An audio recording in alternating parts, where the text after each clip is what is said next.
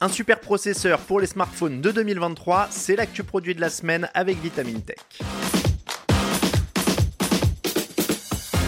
Plus vite, plus haut, plus fort, depuis les débuts de l'informatique, il y a toujours eu cette ambiance de course à l'échalote en matière de puissance. Pour les PC, il y a eu l'époque où Intel et AMD se battaient à grands coups de gigahertz. C'est celui qui en avait le plus qui était le champion. C'était assez ridicule et pas forcément productif, puisqu'on se souvient que les processeurs AMD avaient une sacrée tendance à transformer l'ordinateur en chauffage d'appoint.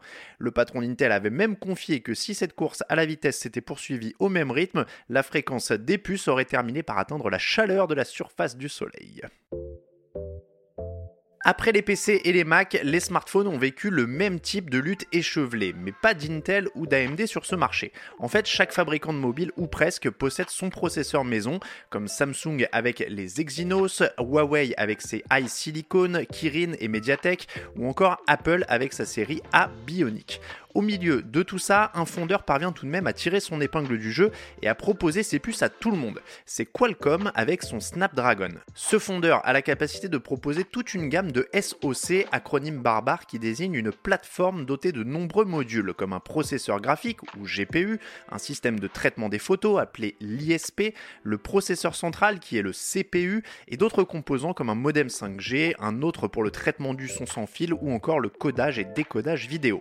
Bref, on ne parle plus de processeur mais de SoC, puisque dans un smartphone, on ne peut pas empiler les processeurs et tout est géré par une plateforme commune. Chaque année, le fameux Qualcomm met le paquet pour présenter son nouveau SoC vedette que l'on trouvera sur tous les mobiles très haut de gamme excepté ceux d'Apple. Pour 2023, ce sera le Snapdragon 8 Gen 2. Ce processeur succède donc à celui que l'on retrouve dans les modèles premium de cette année, c'est-à-dire le Snapdragon 8 Gen 1. Il viendra armer les modèles phares des constructeurs comme Samsung avec son Galaxy S23, le OnePlus 11, l'Honor Magic 5 et les Xiaomi 13 et 13 Pro. Qu'est-ce qu'il a dans le ventre par rapport à son aîné? Eh bien d'abord, commençons par comparer. Le CPU, c'est-à-dire le processeur avec ses 8 cœurs, serait 35% plus véloce que sur le précédent modèle avec 40% de consommation d'énergie en moins. Comme l'énergie, c'est justement le nerf de la guerre pour un smartphone, ça tombe plutôt bien. Ce CPU est accompagné d'une puce graphique, un GPU Adreno 740 Pro, qui développerait une puissance de calcul 25% supérieure par rapport à la première génération. Là encore, l'efficacité énergétique serait au rendez-vous avec une baisse de consommation de 45%. Avec cette machinerie, cela ne devrait donc pas trop chauffer, c'est ce que l'on espère car il y a effectivement eu des gros problèmes de chauffe sur le Snapdragon 888 Plus de 2020 par exemple. Futura avait d'ailleurs pu tester un Realme dont la connexion 4 5G avait fini par griller à force de coups de chaud. Alors, que fait-on avec une telle débauche de puissance? Eh bien, on joue. On joue de façon ultra fluide avec beaucoup d'images par seconde tout en pouvant compter sur une bonne autonomie. Pour l'affichage des jeux, cela se passe essentiellement au niveau du GPU. Et selon les tests réalisés avec les outils de benchmark habituels, dans ce domaine, la puce A16 Bionic de l'iPhone 14 Pro Max peut aller se rhabiller. Mais est-ce que tout le monde utilise un smartphone premium vendu autour de 1000 euros en guise de console de jeu?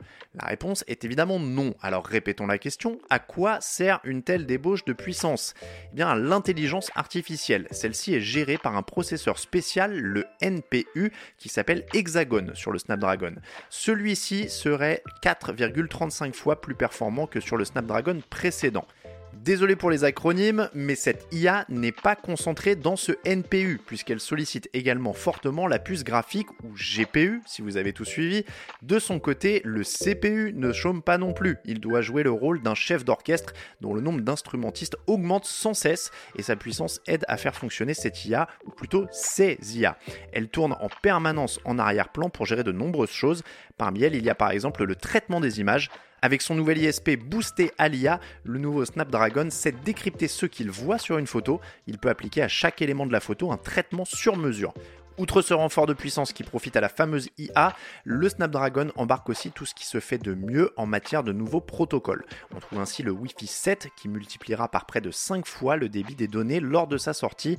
L'audio sans fil est aussi amélioré et pour les jeux, la latence au niveau du son est réduite.